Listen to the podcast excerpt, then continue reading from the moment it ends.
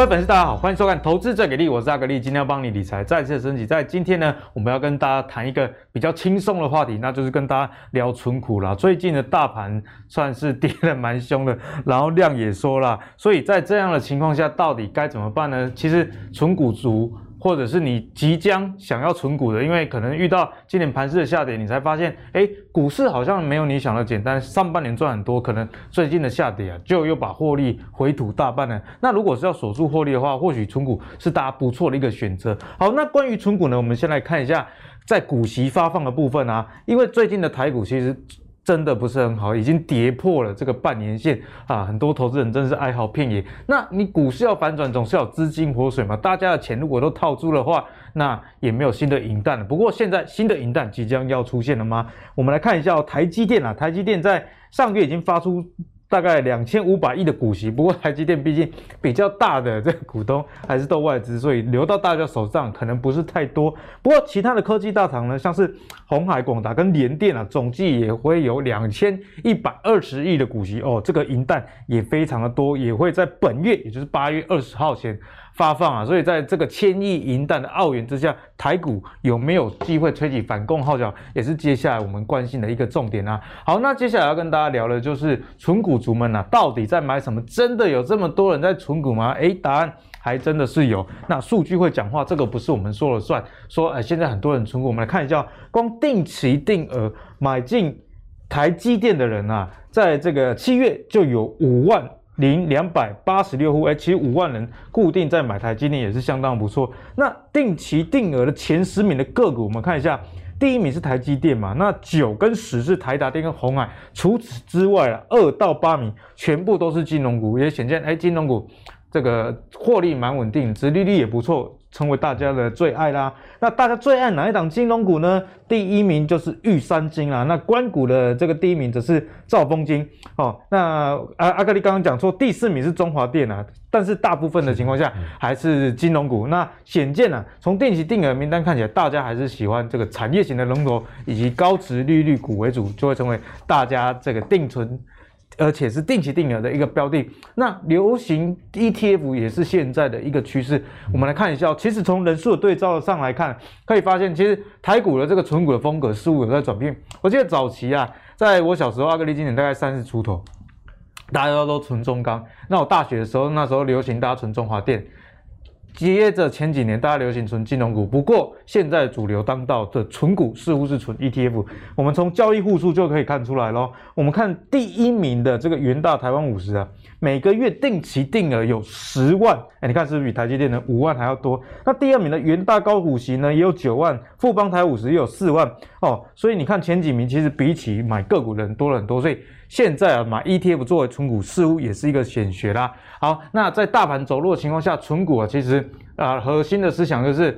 除非公司的体质变坏，或者是真的发生一些产业上的改变，否则啊，不要轻易的卖出股票。下跌的时候，勇敢的买进更多，这样你的这个股数在你相同的预算下，反而会越来越多啊。所以在现在盘是这么不好的情况下，存股我们该注意什么？又该如何去做？以及有哪一个族群可以去参考？就是我们今天跟大家讨论的一个重点。首先欢迎今天的两位达人，第一位是我们的存股教授谢世英老师，主持人。各位观众来宾，大家好。哎，谢老师，把这过来啊，今天特地从高雄来跟大家，因因为疫情比较舒缓一点。对对对，好了，疫情现在已经放缓了，我们终可以终于可以邀请到谢老师啊来台北来帮我们分享他存股十几年来的一个心得啦。好，那第二位就是我们的金融股达人燕君。各位观众朋友，大家好。好，那首先呢，先来问一下老师啊，老师最近这个股票啊，从大盘万八跌到今天，我们现在录影的时候是礼拜二啦，因为是比较跟盘势无关，所以我们先这个这一集是预录，今天收盘是一万六千六百多点啊，如果没记错的话，已经跌破半年线了。那目前的冲况下，其实大部分的投资人都在降低手上的持股啊，毕竟如果以短线思维确实是这样，可是对于存股族来说，这时候是不是一个好的策略？又该如何制定纯股的一个方向呢？嗯，对我来讲哦，刚刚主持人说点数从万八掉到万六，但对我来讲，呃，这个破万点已经过了好一阵子了，对，而且成交量也比以前大很多啊。以前动不动大概不到一千亿就觉得过了一千亿就觉得很高量，但现在目前三亿，现在两三千亿叫量缩，对对，叫量缩。我觉得这个逻辑好像感觉怪怪的。那当然以我存股的角度来讲，我比较跟大盘没什么关系，嗯哼，而是我要看我存股的目标，我换算我相对能够领到的股利够不够达到我的目标，如果有达到。我就会去买，嗯哼，如果没有达到，也许我就守在那边，我就不买了，而且等着每一年配股配息。所以我比较在乎公司的营运有没有逐年成长，配股配息有没有渐渐越来越好。对，这就是我唯一，也不能说唯一比较集中注意的点。那至于大盘，其他人你去炒或者因为热钱线太多嘛，嗯、所以当冲客又特别多的话，那那个我就不随之起舞了。就还是维持原来的纪律，所以我在这一段时间，股票没有少，只有多一点啊，只有多啊，因为有便宜的价格出现，对，老师还是持续的。所以便宜的价格出现，我的原则是这样，跟大家如果想要存股的人去讲，就是说，你如果真的有一笔闲钱摆在那边一年两年不用，你与其存在邮局或者存在银行拿那不到一趴的利息，对啊，没错，对不对？所以刚刚主持人有介绍过，为什么那么多金融股？因为你存到那些。金控公司的银行里头，还不如买他的股票。对，他因为那个股利差很多倍。是没错，所以你如果存钱存在银行，怕投资股票会倒的话，那这这逻辑怪怪，因为你钱存在他那边，他还是拿去买股票。没有，很多人很奇怪的，就是我推荐，比如说我有买预算金，我有推荐他，我说哎，你买预算金，他说我买预算金，万一预算金倒了怎么办？那我说那你存一张银行，你怎么不担心它倒？啊，对啊。那个逻辑是很多投资人这种逻辑没有搞得很清楚。嗯对，他就觉得我买股票会倒，但是你没有想到，有的股票是不会倒的，嗯、或者是那个股票倒了，大家也差不多了。对对对对，所以呢，大家在存股路上也有时候不用过于的去担心啦，因为说在说实在的，企业倒闭这件事情，它一定有一些预兆啦。除非你是完全放着它不管，锁了十年，那才有可能遇到这种倒掉你来不及跑的状况。但前提是你买的是一些稳定大型的公司啊，例如说像金控股，其实在台湾的金控啊，其实政府的这个监管也是很严的，政府是比你还要紧张啦。所以呢，谢老师也跟大家分享，如果你最近有在存股的朋友的话，呃，大盘的波动你可能还是不要太放在心上，不然存股之路啊就很难走了。要锁定你想。要存的公司的营运有没有改变呢、啊？然后这个殖利率有没有符合你的需求？我想这个才是存股啊！哎，你焦点该放的所在，毕竟凡事变化来变化去嘛。好，那聊完了现在存股族该有一个心态之后，我们继续来请教燕军啊。彦钧，你这个存股啊，大家很多人就说，哎，现在一万八你还在存股，或一万七还在存股，所以一万七、一万八这个点数会不会影响到？我们存股的一个时间点，以及现在啊，如果真的要存的话，因为这一集就是跟大家说，存股族需要注意什么，是不可能叫大家不存嘛。那、嗯、如果现在要存，我们该有什么样的一个大方向的设定？那待会我也希望谢老师可以补充一下，因为我个人的看法是认为说，现在呢，虽然啊。呃指数是一万六千多点嘛，虽然哎好像相对高点，但是我认为还是可以存股。那即使这个指数呢是到一万八千点，我觉得还是应该继续存股。嗯、好，原因是因为存股的概念就是买进获利成长的好公司，实际呢去参与这个公司获利的成长。好像刚刚说的这个金融股，金融股呢有政府去帮忙做监管嘛，所以其实要倒闭的几率啊比较低啊。那又例如台积电，台积电呢其实有很多的外资都有买进台积电的股票，所以外资呢每一天会帮我们去监督台积电，看它有没有认真经营，那它的决策有没有做得正确。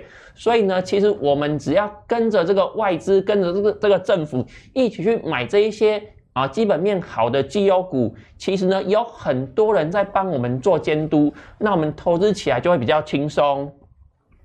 那如果相对是买一些比较冷门的电子股啊，那平常也没有什么新闻，那公司发生什么事情我们也不知道，那这样投资风险会比较高啦。那我把这个个股呢分成四类，有价值股、成长股、呃，景气循环股跟地雷股。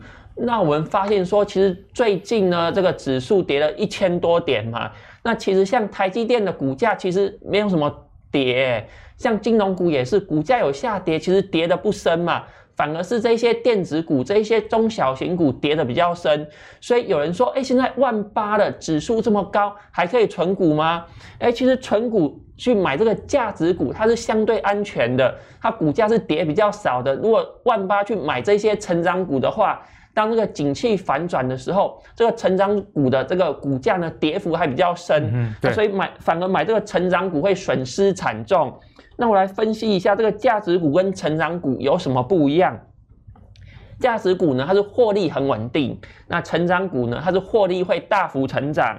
那我们在评价的时候呢，价值股我们是用本益比嘛，用 P/E ratio 来做评价。如果是成长股呢，我们用的是本益成长比，就是 PEG 有个 growth 成长率的部分。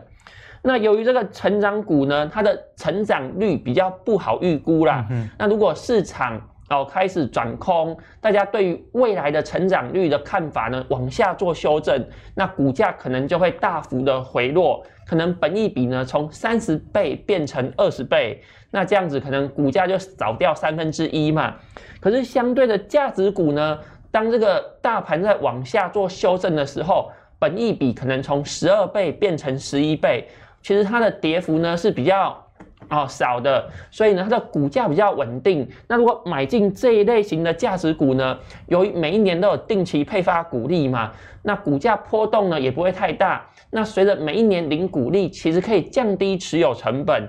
所以，对于现在的操作策略，我会建议投资人，如果是买这个价值股的话，一样可以定期定额去做扣款，那每个月呢定期投入。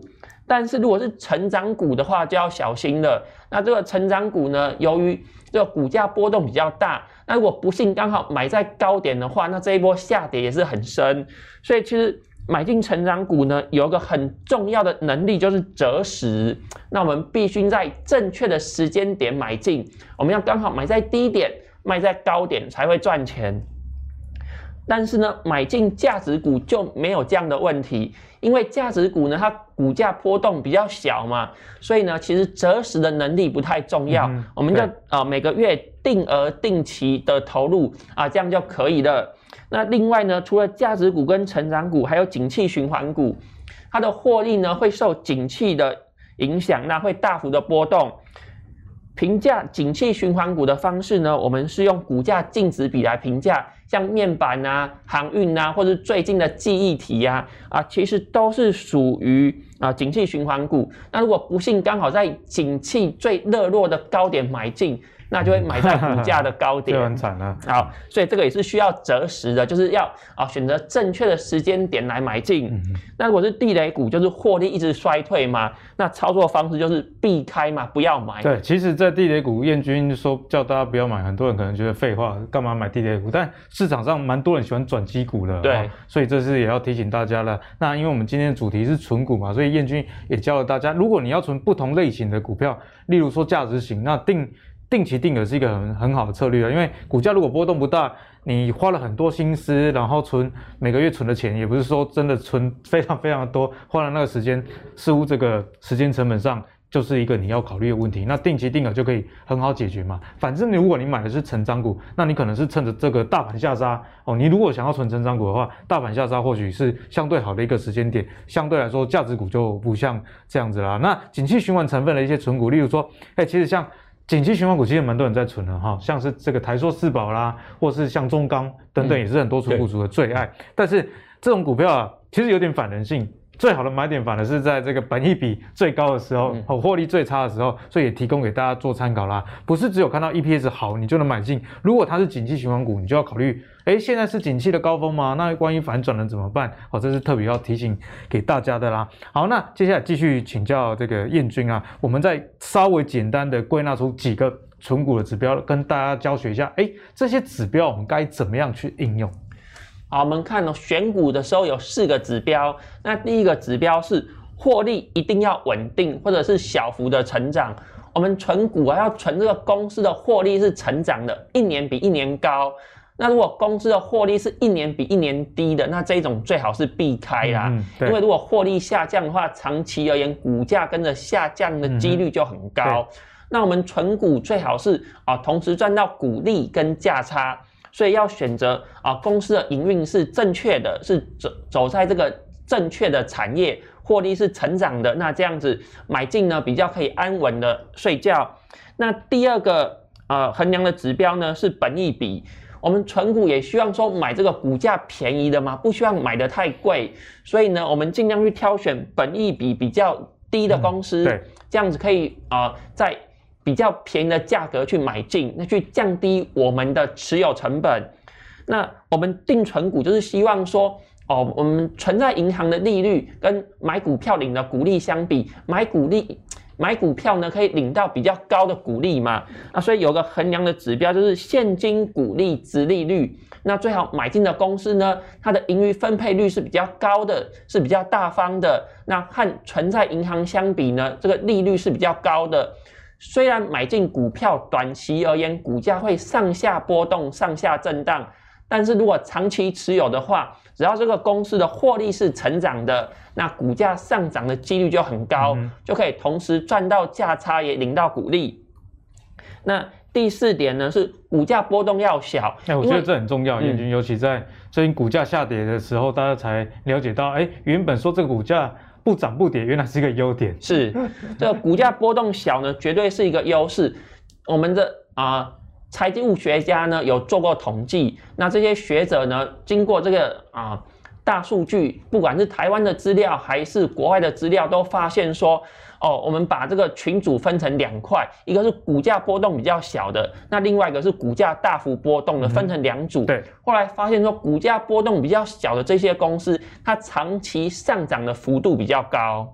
然后反而跟大家想的不一样，对，因为多数的人想说，哎，股价如果比较波动，我就才有机会赚到钱啊。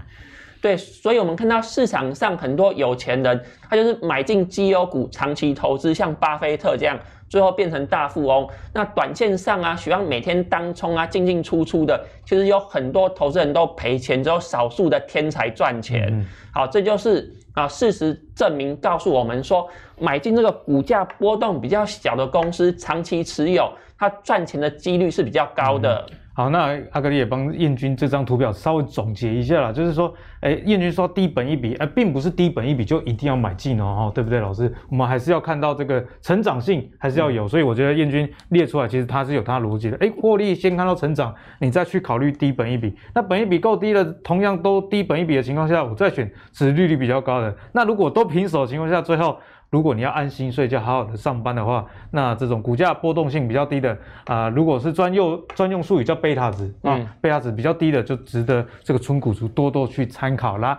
好，那接下来呢，我们要跟大家聊的是，哎，刚刚讲完一些存股的原则啊，以及心法以及策略之后，接下来要跟大家聊的就是，哎，到底要存什么股比较好？如果从刚刚啊，台湾前十大定期定额公司来看，其实有六家都是金融股。但是对比的说，金融股的话，我知道谢老师存的比较多是食品股啦，因为我们之前有聊过哦，不管是这个统一啊，或者是大统一等等食品股。以财报来说，确实食品股的这个成长性也比金融股啊、多一点。可是呢，现在呢，金金融股在当道情况下，大家如何去看待食品股？毕竟食品股最近这个第二季波动也也是会比较大，因为原物料上涨。好像阿格力也留意到这个大成，大成营收创高，可是它的第二季的这个 EPS 却是。年衰退将近五成这样一个状态，那当然是黄小玉嘛。那还有这个运费上涨啊。那老师的核心持股是这个统一啊，统一今年上半年 EPS 一点九也确实相当不错。不过税后存益似乎有一点减少的情形，税后存益也是一百零七点八五亿，年减零点五 percent 啊，没有成长，但是其实也没有什么衰退。所以要请教一下我们的谢老师。食品股我们该怎么看？现在或者是说今年呢、啊？下半年是一个好的存股时间点吗？呃，其实第一个我还是有金融股，其实我金融股张数不少啊，但是市值比食品股稍微小一点。对，好，但是食品股我喜欢的话，当然还是要看这家公司营运不要衰退。嗯，那你短期的稍微减少一点，那个可能是因为疫情或者什么其他因素，我们可以去。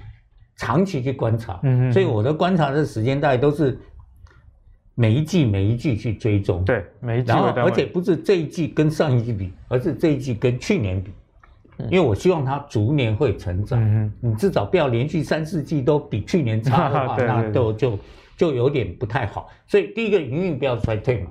那营运不衰退以后，食品股还有一个好处，可以抗通膨。嗯。嗯，因为我从小去去面摊，我小啦，我们三个人我年纪最大，我们这个面摊一个卤蛋才五毛钱，五毛钱，一个阳春面两块钱，所以两块五就可以吃碗面加个卤蛋，如果再加豆干呢，就是反正大概三四块钱之内就解决了。现在这个两块五，一个卤蛋，一个茶叶蛋。至少要十块钱，对，都要十块多以上嘛。嗯、所以它那个，所以你看食品从来不料价，但是你去买那个电视机，当年刚出 LED 电视机一寸是一万块，我记得四十二寸卖四十二万。哇，四十二万。对，现在现在一寸连一千块都不到了。现在很多副就是这个二线品牌连一万块一万都不到，一万都不到。你随便买个六十五寸、七十寸，在家摆的还嫌小，那以前根本想都想不到。所以那个有的产品它是。一开始它的价钱是慢慢越来越低的，嗯哼，但是食品几乎没有在落价的，对，大概都是一一路往上，所以它维持，所以它又抗通膨。那长长长久来讲，如果你追好的营运的食品公司，其实长远来讲，我觉得不止赚到股利，你还赚到资本利差。嗯，像我我有的大统一，我最低成本是二十三块钱啊，大统一现在一百六十几啊，我到现在还有啊。所以我，我 那个其实到最后你会发现，你资本利得是其实是远远超过你可能去辛苦的去赚波段赚波段，可能也赚不了那么多。嗯、那而我这么多年来，因为我那个二十三块钱到现在十一年嘛，二零零九年买的，我已经领了大概五十几块的股利了。所以成本成本是 minus 啊，对，而且现在又值又值一百六十几块。我还在留，为什么？因为它原来是配，我买的时候配两块四，后来变配三块，三块多点，后来变配五块，五块五块，到了今年它又变六块，嗯哼，所以它的逐年成长啊，嗯，我本来是希望说它五块，我认为它超过两百块，我可能就会考虑贵啦，我要卖，但是没有啊，它现在配六块啦，所以我的目标价又更高，嗯，它又没有到我贵的价钱，所以我就一直留，每一年就领股利，嗯哼。所以这样没有什么不好，所以我是觉得，如果你存股是用这方面存，应该还还蛮安稳的啦。对对，又每一年固定就领一次嘛。但很多人就耐不住啊。所以那个存存股老师是不是还是要看自己的个性适不适合？也不是个性，我是觉得其实你个性不适合。我最近因为交一些同事朋友，你只要耐过两年，你暑假领过两次股利，然后看到你的价钱没跌。然后还在成长，到第三年你就习惯了，习惯成自然。对，而且你会觉得很安心，你不会每天被大盘带的上上下下、紧紧张张。嗯、因为你知道我每年固定都领多少钱，比我存银行好很多，那我的资产又会增加。因为逐年在增加，对，看到数字就会有信心。对对对对，所以呢，谢老师也建议大家存股族，你至少帮自己先存个两年试试看啊，好不好？嗯，度过这个最前面的两年，人家说逃鬼啊，新的鬼哈，逃过生就过，所以最前面往往是最煎熬的一个时期。那食品股阿格力跟谢老师也有相同的看法，我也蛮认同这个食品股这个产业，因为阿格力也在节目上常常跟大家分享食品股嘛，就。这个族群呢，在平常看其实很无聊，但是呢，你如果拉这个 K 线啊，是拉成周线，这是月线来看的话，哎，你跟他看月，呃，看日线，这个感觉会差距非常多。你会发现，哎，原来这个股价其实是会涨的。那像大成呢，这个波动比较高，阿格力在有台有跟大家分享过了，其实。啊，这种跟饲料为主的营收的大成或普丰啊，它毛利率波动本来就很大。例如说像大成啊，去年啊一整年哦，营收才年增一趴而已，可是税后的净利啊年增是好几十趴，所以你就可以知道说它会有一段大的利差出现。那反之啊，也会出现像今年第二季，哎，营收创新高，但是这个盈余却年减，这其实就是原物料的波动啦。可是营收创新高。也代表说，这个公司的这个获利是无语的，东西是卖得出去的。那刚刚谢老师有跟大家讲，如果我成本上升了，那通常这些食品公司 会调涨它的末端售价。我我这边再想一下啊，因为我不是学会计的，嗯、我想譬如说像大成这些公司，它原物料虽然上涨，它会不会我今年原物料上涨，我用这个价钱去算我的财报，但是我这个原物料我可能是去年前年就已经期货都买了，嗯嗯，所以它那个成本是。是变动的，是会变动的。对，所以也所以也许他过一季过两季，他根本就又又回来回来或怎么样，不一定啊。因为因为那个我不晓得他们那个。是怎么做？因为他不可能是用当天现价去买，嗯，今天买黄豆，明天我来卖、哦、卖那个。那这里我补充一下啊，像大成的话，他第一季的获利很好嘛，那是因为发生这个疫情，其实啊塞港啊、缺柜啊，就是原物料的价格也涨很多啦，因为运费上涨，那很多的这个原物料是从国外进口嘛，再加上这个运费，所以原物料价格就上涨了。它要靠省中的。嗯，那第一季的话呢？因为原物料价格上涨，那产品有一些涨价，但是他买的原物料呢是过去用比较低价买的，所以第一季的财报非常好看。嗯但是等到第二季的财报，它就已经是比较贵的这个存货了，所以呢，第二季的获利就是稍微下滑一点。但是长期而言会回归平均数啦，所以第二季可能获利不是很好。那第三季其实获利又会再起来，长期它是会回归一个平均数的水准。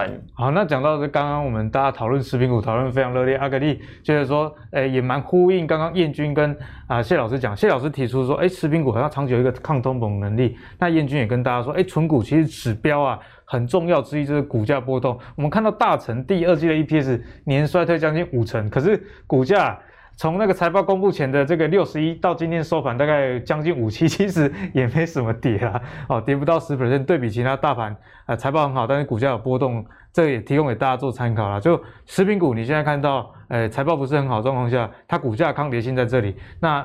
刚刚也跟大家分享到，哎，财报不好的原因呢，其实是来自于这个原物料波动，就跟你买高丽菜一样，你今年买十块，明年就变一百块，一百块很多人去种，后年这个价格又掉下来了，大家用正常的心态去看待，呃，反正民生必须是一个最大的护城河。好，那接下来要帮大家解答的就是金融股啦，毕竟我们刚刚看到定期定额里面太多人在买金融股，包含像玉山金、兆丰金以及元大金啊、等等这些股票都是。非常多人在买的哦。那我们看一下金控股啊，今年前七月真的是超会赚、做高谈的呀。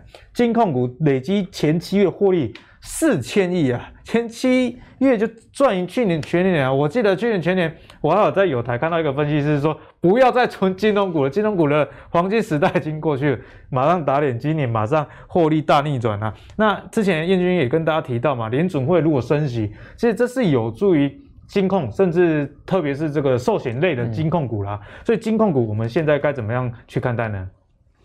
好，那我们看一下啊，这个金控业呢，分成银行、证券跟保险，他们的获利来源是什么？那银行业呢，它的获利来源主要是利差嘛，利利息收入、手续费收入跟投资的收益。那联准会升息的话呢，其实在美国。的这些金融业呢，它的利差可能就会扩大，那获利就会增加。所以，如果在海外的资产比较多的银行，哦，要把钱呢去借到这个美国市场的这些银行，可能就会受惠。那在海外资产比较多的，在美国的这个呃资金比较多的，大概就是中信金啊、兆丰金，那也是大家存股族的最爱嘛。啊，因为海外的利差呢比较高，所以这些金控呢它的获利就会比较好。嗯、那对股利的分配的呢也也不错。所以呢，当这个联准会要升息的话，就这个银行股的部分、银行业务的部分呢，我们要选海外资产比较多的啊，像这个中信金啊。啊，兆丰金其实都不错，第一金啊都是不错的选择。哦，所以也要关键看海外的资产。对，那另外像证券股呢，那我最近就不建议买啊，就是如果就纯股族而言，长期持有可能啊获利还是正的，但是短期而言，我觉得说股价的表现可能会稍微差一点，尤其像现在的这个台股的成交值呢，啊有时候一天不到三千亿啦。那真的是有点低，所以我是觉得说呢，就证券股而言呢，手续费收入会下降，融资的利息收入会下降。那现在指数直直落嘛，可能自营商的投资收益也会下降。所以如果要存股的话呢，我是建议说，哦，可能短期而言，这个。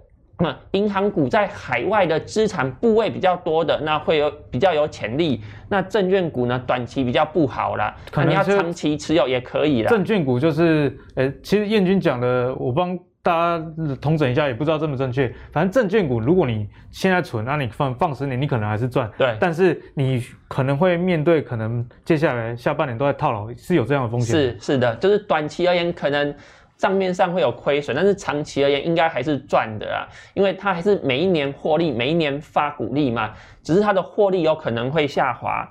那另外，我们看到寿险股，寿险股呢，由于大概有六成的资产都是在海外，那是以美国为主，所以寿险股呢，在这一波啊美国啊缩债的过程当中，它的获利会最好。嗯、所以呢，最近大盘下跌嘛，其实寿险股它是相对抗跌的。那我们再来看一下刚才啊这一张前七月的表啦，我们看一下获利。成长比较多的是哪一些金控呢？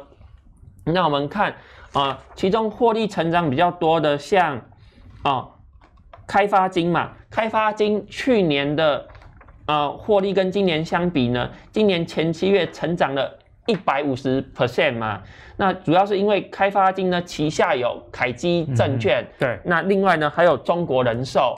但是证券股我有说过嘛，可能今年上半年很好，但是下半年。没有那么好，那所以开发金我的看法是比较中性的。那另外呢，获利成长比较多的还有这个国泰金嘛，那获利成长啊一百二十 percent。那另外呢，像富邦金呢，它获利成长一百零九 percent 啊，都是成长很多。那我要提醒大家一下，就是我们的。现金股利啊，通常是开完股东会，股东会决议以后，大概在六月、七月、八月、九月，这个是现金股利发放的高峰。那今年因为疫情嘛，股东会延后召开，所以很多公司呢，它的股利延到八月、九月，或者是哦更晚才去发放。那我们来看哦，寿险公司它有很多的。啊，资产呢，它是去投资嘛，去买台股，拿去买这一些定存股，去领股利。对，所以今年前七月相比呢，就是去年有很多股利可能是六月或七月发放，那有些公司延到八月跟九月。那寿险股它还没有计算这些股利哦，它前七月的获利跟去年比，可能就成长了一倍。嗯，再把股利加进来，可能八月九月呃的累计获利呢，跟去年相比，可能会成长的更多。对，这也是为什么最近寿险股它的啊、呃、股价比较强势的原因，就是因为还没有加进股利，那获利就成长这么多。再把股利加进来呢，可能获利成长的更多。那另外呢，像这个华南金啦，华南金它获利成长很多嘛，那主要是因为去年基期比较低啊，去年实在亏太惨了。对啊，去年呃三月那个时候疫情发生的时候，自营部亏损啊，那是因为基期比较低。那撇除这个因素的话，我们看到其实今年前七月获利成长比较高的这一些金控呢，大概是证券股啦、寿险股。那其实以银行为主的金控呢，其实获利也有成长，但是成长的幅度不高啊，就知道说其实。今年这一年真的是寿险的元年呐、啊，就是因为啊投资收益真的是大幅的成长。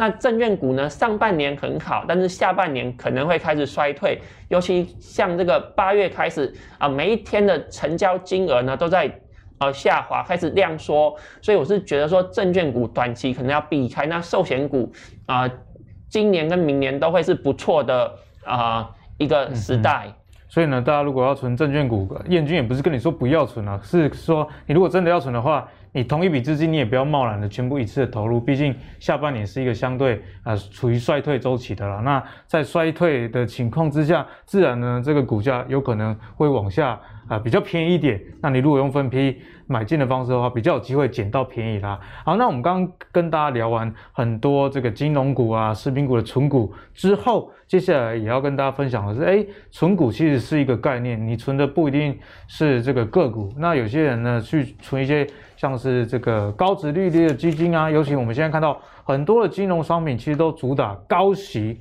或是配息，但是没有跟你说。可能会这个，哎，他有跟你说啊，只是字写很小，可能是用本金赔给你。所以对于这些这一类的商品啊，有没有可能赚了高股利，但是却赔了价差？老师你怎么看？呃，我自己个人没有买 ETF 啊。那我的原因是，第一个 ETF，譬如说台湾零零五零，它有五十档，不错的，我们台股最好的前五十。但是我我在想说，如果我自己能够从这五十中，我再挑选十五个或二十个明星球员出来，嗯、我就自己挑了，所以我就呃没有去买零零五零，这是第一个。嗯、那第二个就是最近因为像差协同理论一样的，每个人都在讲零零五零、零零五几、零零多少 ETF，讲到这个我就发觉它好像已经太贵了。已经说现在你再进去买，你的成本就相对高很多。嗯哼，已经我觉得是划不来。是是是。那尤其是刚刚主持人提到那个高股息的那种 ETF，它那个，因为我有我有次在元大有拿到他一张说明书，封面他写的很很好了，算不错，他有告知你，但有没有人会去看不知道，因为他的字比较小。他说我虽然固定答应我要配股息给你，对。但是不见得每一次我都有钱配给你，因为我已经答应要配给你两块五了，所以这两块五有可能是出在哪？你的母金。嗯，那之前我们也有朋友说，在存外外币的这种方式，他说存存存存到等我要赎回的时候，发觉我母金变少了，因为你你是用你左腿的肉割下来，还还不是一样给你吃，啊、你觉得都有收益了，但是其实你的母金在减少，而况且说，不管他赚或赔。他的管理费，他的那个钱，他照样收。嗯，所以这个我是觉得有一点说，如果我自己有能力的话，我干脆我就自己来了，我就不要去赶目前这个一个狂潮，大家都在买 ETF 啊，所以所以这个跟我刚刚有讲到证券股也是一样，我觉得证券股是跟股市的成交量有正相关。嗯嗯。所以我觉得，如果真你想存证券股的话，你应该等到股市成交量跌到五六百，大家都不想玩股票的时候，对对，很低很低，大家在叫政府要出来救股市的时候，那时候你去买证券股，买完你来等，我觉得那时候倒是最好的风险很小很小。对，所以呢，其实谢老师也跟大家分享了一个很清楚的逻辑啦。其实证券股或者是什么寿险股，不一定是谁好谁坏，你去了解我们谈话这些内容，其实是在。学学会一个逻辑，好，所以你学会逻辑之后，那你证券股你自然就知道，当它股市最不好的时候，也会是它股价最不好的时候。但是股市不会消失嘛，成交量就是起起伏伏啊，每一年就大小年啊，有时候好，有时候不好。那你为了避免这些波动的情况之下，在不好的年份去存这些证券股，或许是一个不错的选择啦。好，那接下来继续请教一下我们的这个存股教授，我们的谢老师啦，因为。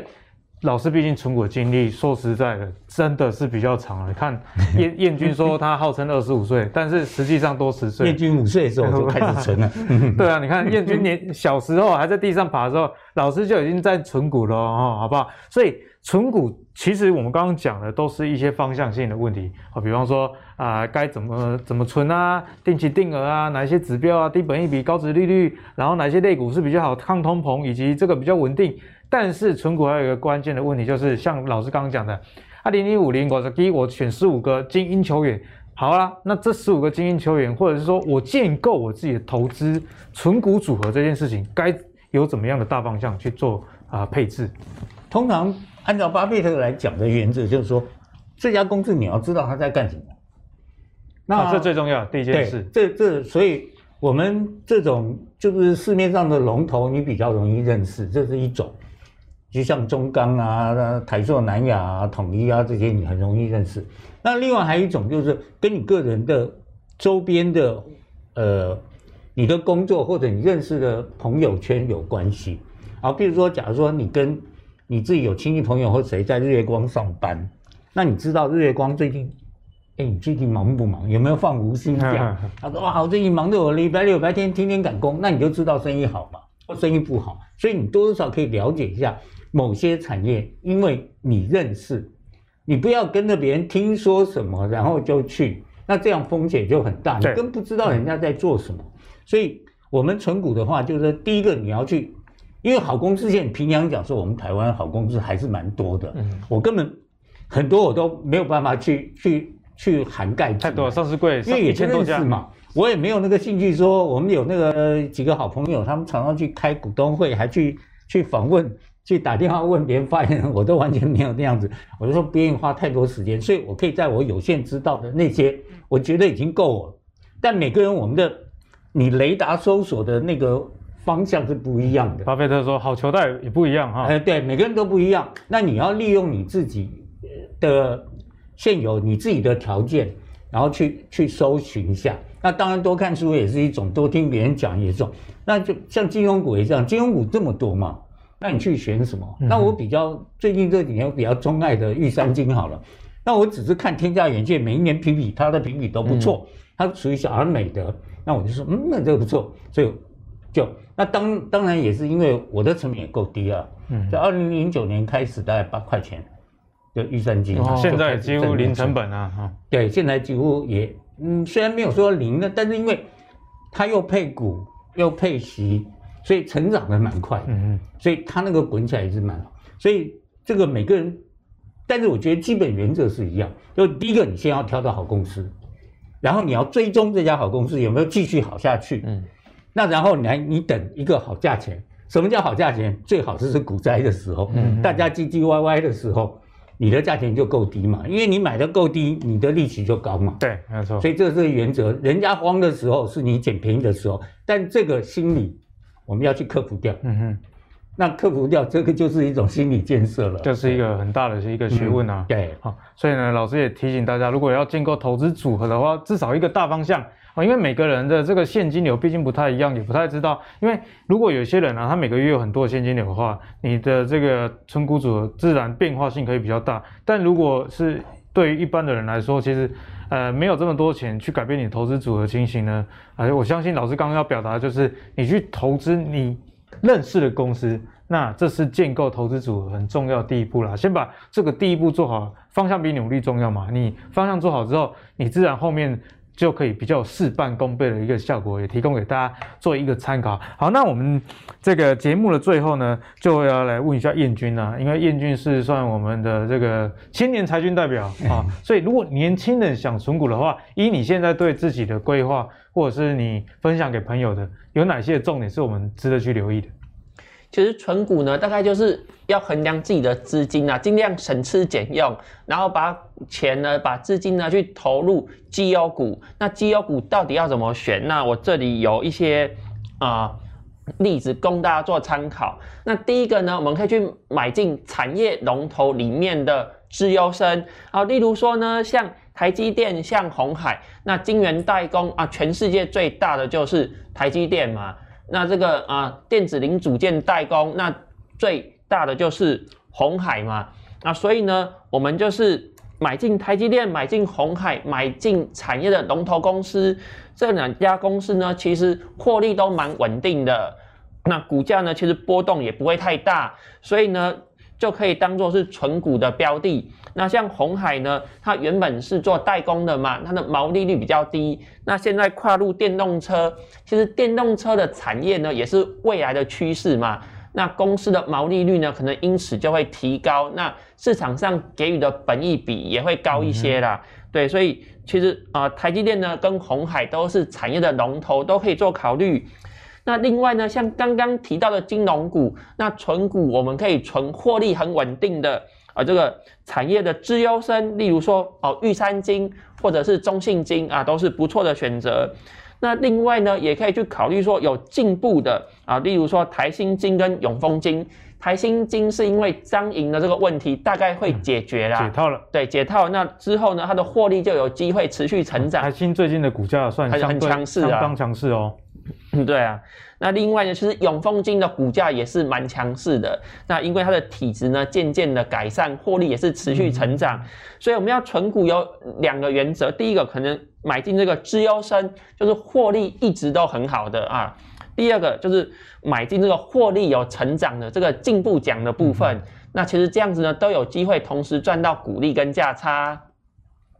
那第三个呢，就是像刚刚老师啊，或者我们主持人阿格力讲的，我们买进民生必需产业啊，因为呢，不管是景气好还是不好，每个人都要吃饭啊，那不可能说发生疫情大家就不吃饭了啊。由于这个民生必需产业呢，它的营收跟获利相对稳定很多，嗯、所以买进这一类型的公司呢，如果每年赚钱，每年配股利，那其实呢，啊，获利都算稳定。那我推荐的公司。以前比较推荐中华电信的，但是最近其实中华电信的获利没有没有很好，嗯、那就是我们要再观察。那以前散户最喜欢的就是呃中华电信，但是我们要观察，如果获利它有衰退的迹象，那可能要稍微留意一下。那如果之后获利变成成长，那就可以再重新纳回这个纯股的一个标的。那另外呢，除了食品股以外，我喜欢的是智基啊，这个是补习班。那补习班呢，教育产业其实也算是民生必需产业，那获利也不错，殖利率很高，台湾从小到大大家都喜欢补习。对，那另外呢，刚才谢老师有说嘛，说买这个食品股呢，可以对抗通货膨胀。这个阳春面啊、卤蛋啊、茶叶蛋，这个过去的十年、二十年啊，价格是一路往上涨。另外呢，还有一个东西可以对抗通货膨胀，那就是土地，就是不动产，房子，房子也是涨翻天。彦钧也是买好几间哦，我们要两间买两间，一间已经卖掉了，对，一间卖掉，成功抗通膨。一间是五百平的，一 一间五百平。那买进银建股呢？因为土地的价格一直上涨嘛，有些人买不起房子，那其实。买进营建股，就相对于说，我们间接去持有这些建设公司所拥有的土地嘛。那如果土地价格上涨，其实啊，建设公司的股票跟着上涨的几率就很高。那我分享的这一些公司呢，像华固啊、长虹、新复发、总泰。这些建设公司，它的建案很稳定，那每一年呢都有获利，那现金股利的配发率也蛮大方的啊，就具备这个定存股的性质。所以以上这四个类别呢，供大家做参考，分别就是买进产业龙头的公司，嗯、或者是买绩优股啊，绩优的这个金融股，或是买进民生必需产业，或者是这个银建股。啊，阿格力看完了燕军推荐给大家之后，也要提醒各位观众朋友了，就是如果你是比较不喜欢做功课的，那金融股或者是这些民生必需股，相当的适合各位，因为。基本上你除非在市场上看到这个东西没有人要买了哦，那才是警讯的出现，不然问题都不大。不过如果你是愿意做功课的朋友，那刚刚燕军讲到这个银建股，呃，确实是存股族呃进可攻退可守的一个标的哦。因为其实啊，这个银建股在台股里面算是本益比都相对比较低，嗯、因为它有景气循环特性，所以。本益比评价没有到那么高，那也因为这样的特性，使得它殖利率有时候八 percent、十 percent，对，都都是有的哦。所以你如果买不起房子，那你先买一些银建股也是不错的选择。不过阿格力刚好有一个前提，你愿意做功课，因为银建股你如果看到 EPS 好的时候，你再去买，你刚好会买在高点，因为房子已经交屋已经入账了。那如果有兴趣的话，可以多去啊订阅这个燕军的一些相关的文章跟专栏啊，因为燕军也常常教大家金。啊呃，不是金融股，是这个银建股如何如何算出它入账的时间点，嗯、包含这个实价登录啊，你先了解行情，以及这个五九一哦搭配这个交屋的日期，大概就会有一个答案呐、啊。好，那我们最后请这个谢老师，因为谢老师今天很难得来到台北啊，从高雄特地来。那老师，你今年股息啊已经累积到几万了？今年预计要领多少钱？今年应该有两百七啊，有两百七啊，应该。还没 还没有结束嘛？老老 老师今年还没有结束，就跟寿险股一样啦，哈，好不好？就已经可以在高雄买一间房子。它那个自然成长是正常的，嗯，因因为我买的股票公司，它配的股利会增加，嗯，比如说统一多了两毛，嗯，呃，大统一多了一块或这样子，嗯哼，那所以变成说，其实我股数没有变，我的股利也增加，对，没错。那但是我同时我又有的时候。我股数还有增加一些，嗯哦、所以就变成自然就会成长，所以就变成很正常的事情。所以就是有些公司同时配发股票股利跟现金股利，所以配发股票股利股数就增加了。如果现金股利没变的话，所以这样股利金额又又更多了。对啊，我举个简单例子好了，我的玉山金去年配了二十四张股票，二十四张，二十四张，那二十四张我就在想，现在一张两万多嘛，嗯，那我就。每个月我就花两张，卖两张当生活费，当做生活的话，哦、我一个月一年正好卖完了，我又配了，然后又补了。对，所以变成说你会发觉，如果即使我只剩玉三金了，你会发现你已经用不完了。所以存股如果存到个阶段，就是有源源不绝的现金会这样子流流进来，好像在种田一样的概念了啊，对不对？对对每一年都有新的。对啊，我就是说为什么我用咖啡树，就是我每一年收割一次咖啡。那咖啡的豆子，我除了自己喝以外，卖了钱，我再多种几颗，嗯、我明年收成又更多，嗯，到后年又更多，所以这这个是存股的好处，就是你你会逐年成长，很稳定，嗯、但你生活又说起来很无聊，你不用 不用看盘，不用干嘛。其实功课不用做很多，我要特别分享一下，因为我有一部分是买成长股，我有我有一部分是存股，嗯，那相当于就是市面上很多分析师啊，每一天杀进杀出啊，看技术面，看筹码面啊。其实后来相较之下，其实很多人是赔钱的，甚至没有赚钱。嗯、那反而是我们这个纯股族，就这样每天很闲，然后没有事做，就研究好一家公司之后买买进，然后就一直放着，什么事都不要做，就最后反而会赚钱。啊，所以我这边还可以跟建议一下，就是说，如果你实在也搞不清楚，又想存又想赚不断，你就把你的钱分两边，左手跟右手比嘛。嗯嗯，你比个几年之后就知道结果。之前我看过一篇文章，有人真的用电脑去 run 一次，就他用时间，我在这边就是不断不断不断买卖，然后这边就是存股，然后时间拉长十年，他发觉到了第七年的时候，存股族就赢了。嗯，因为你到第七年的时候，存股开始滚滚滚滚，一直复利力量就就很大。那前面那七年输的时候，还要什么时候情况会输呢？就是你中间每每买每次买都要赚。你如果中间有一次赔了，你还根本就永远赢不了。嗯嗯，就是你每次赚波段你都要赢哦，赢了以后到第七年你还是会输，就是他们就是这样子讲。那我想说，既然这样的答案，那我就傻傻的 我就存十年就好了嘛，不必那么辛苦，因为你的交易成本很高。对，没错，也是需要花时间跟多的手续费了。成本你还要心力，还去研究那个波段怎么怎么，我觉得好累啊。所以呢，节目的最后也提醒给大家啦，如果你对于存股啊跟波段不知道如何选择的朋友，其实两位老师都不约而同跟你讲，哎，说不定你可以把你手上的资金啊，我们做人不要全有全无嘛，你就各各一半。好，那时间久了，如果过了三五年之后，你发现哎波段比较厉害，那恭喜你是在股市里面少数的一个天才。但是如果你的波段输钱也没有关系，因为另外一边还是有赚钱，那你就知道哎存股啦可能是比较能帮你在生活以及工作以及获利取得。一个平衡的绝佳的方式哦。好，今天很谢谢谢老师特地从高雄来到台北帮我们解析。那也希望今天的节目大家能够收获满满。如果你喜欢阿格力的投资最给力的话，别忘了上 YouTube 跟 Facebook 订阅投资最给力。我们下一集再见，拜拜，拜拜，拜拜。